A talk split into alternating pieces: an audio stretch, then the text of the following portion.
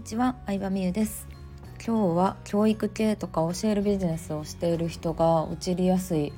落とし穴というかうん陥りやすい問題について話そうかなと思います。それはですねまあ教えることをやってる人ってその分野が専門なので自分ができるのが当たり前の基準になってるんですよね。なのでなんでこんなこともできないんだろうというかやらないんだろう言ったことをやってくれないんだろうとかなんで行動しないんだろうとかこうなりたいって口だけで口だけやんみたいな言ってるのに全然行動してへんやんとかなんで毎回同じ質問してくるんやろうとか思うことあると思うんですよ。でそういう時にイライラしないためにどうしてますか？っていうのを立て続けにいろんな方いろんな方面から聞かれたのでうんまあコミュニティを4年ぐらいやってきていろんなお客様に会ってきたんですけど対処法というのを話そうかなと思います。えー、ズバリですねそれをうーんなんだろうなまあ人の性格にもよると思うんですけど私は自分自身が新しいジャンルのことをやるようにしてます。例えばですけどうーんなんかやったことないジャンルゴルフ習うとか全く知らないジャンルワインとかなんだろうな最近だったらボイトレを習ったりとかするじゃないですか。で初心者ってもう分からないことだらけなのよ。本当に言葉も分からへんしその先生の世界では常識っていうことでも全然分からなくてもうパニック状態なんですよね。っていう感じなんやお客さんもきっとっていうのをなんか思うようになりました。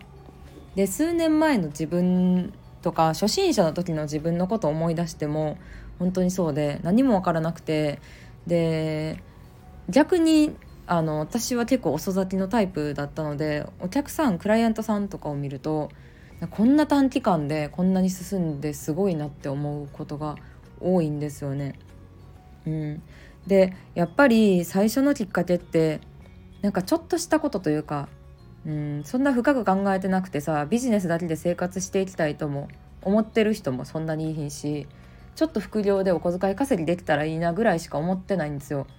でそういう人がまあ100人ぐらいいてうんそうだなまあ5人とか10人ぐらいの人が本気で頑張ろうって少しずつ思うようになってすごい成長していくのではないでしょうかね。うん、でも本当に最初からやる気ある人だけをターゲットにしたいのであればまあ正直自分のレベルをもっと上げていく必要があるのかなとは思いますね。うん、そのなんだろうな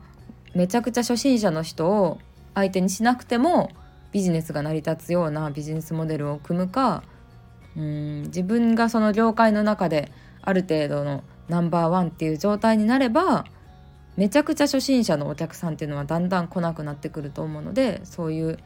立ち位置ポジショニングをするかっていう感じになるのかなとは思います。でもうんやっぱりなんか新しいジャンルのことをやってみるとそうパーソナルトレーニングに行った時もすごい思ったんですよ。全然何も知らなくてタンパク質が何とか あのタンパク質が何とか筋トレの基本的なこととかもフォームとか、うん、どういうものを食べたらいいかとかも何にも分からなくてでもそういうのを丁寧に教えてくれる先生こう初心者目線に立ってアドバイスしてくれる先生ってすごい嬉しかったんですよね個人的に。でもいろんな人がトレーナーさんもいろんな人がいてうんなんか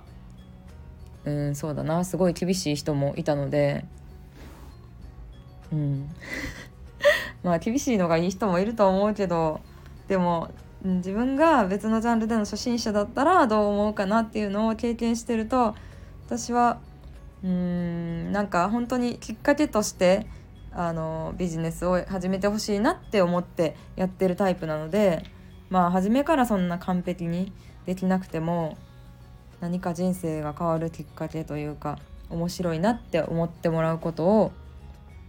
うんやりたいなと思いますね。そうだからあんまりあんまりイライラしないって言ったらあれですけどでも結局なんか塾学習塾とかもそうですけどうん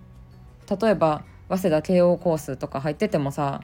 100%全員が受かることはないやん多分3分の1ぐらいだと思うねんなその学校に合格する人は関西やったら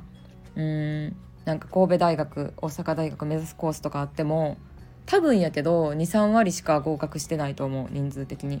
ていう感じなんですよ。それだけのプロの世界もう塾って言ったら40年50年とか歴史あるところでもそれぐらいの成果しか出せないというかうーん多分毎年それぐらいだと思うんですよね。じゃあそれって塾が悪いのかって言ったらなんかもう試験受けるのはさ正当やから限度があるやん塾ができる範囲にも。で今までの試験対策とかうん今までの生徒の苦手なところとかを研究し尽くして教材とかを作ってでもそれをやるのは生徒自身なので先生が受けてあげることもお母さんが受けてあげることもできないのでまあそこはうーん本人次第こういう教育ビジネスっていうのは本人次第っていうのはありますねそこのパーセンテージ合格率を上げていくのは大事ですけどでも40年50年やってるそういうもうビジネスとして確立されてる世界でもそれぐらいなのであのまあそういうもんですよそういうもんです。で逆に思うのが塾とかってさこのビジネスとか企業塾とかもそうやと思うんですけどうん学校とか会社とか基本の生活があってそれとプラスで来てるわけじゃないですか。だからできる人から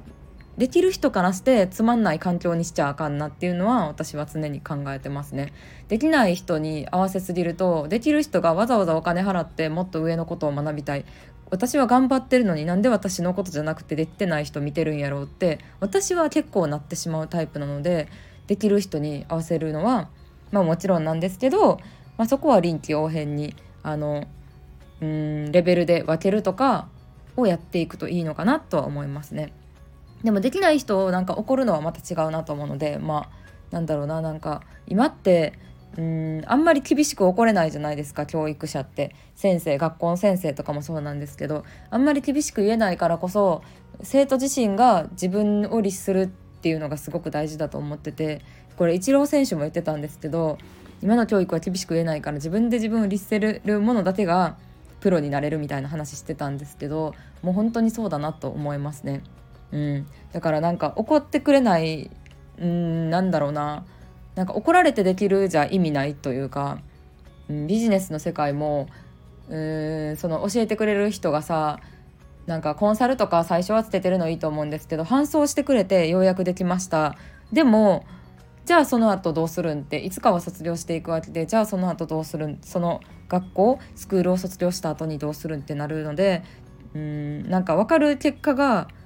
分かりやすく出なかったとしても自分で考える力を身につける方が個人的には大事なんじゃないかなとは思いますね。はいそんな感じでもうそちょっと何喋ってるか自分でもよく分かんなくなったんですけど私なりの教育についての考え方でした。ということで今日もありがとうございました。バイバイ。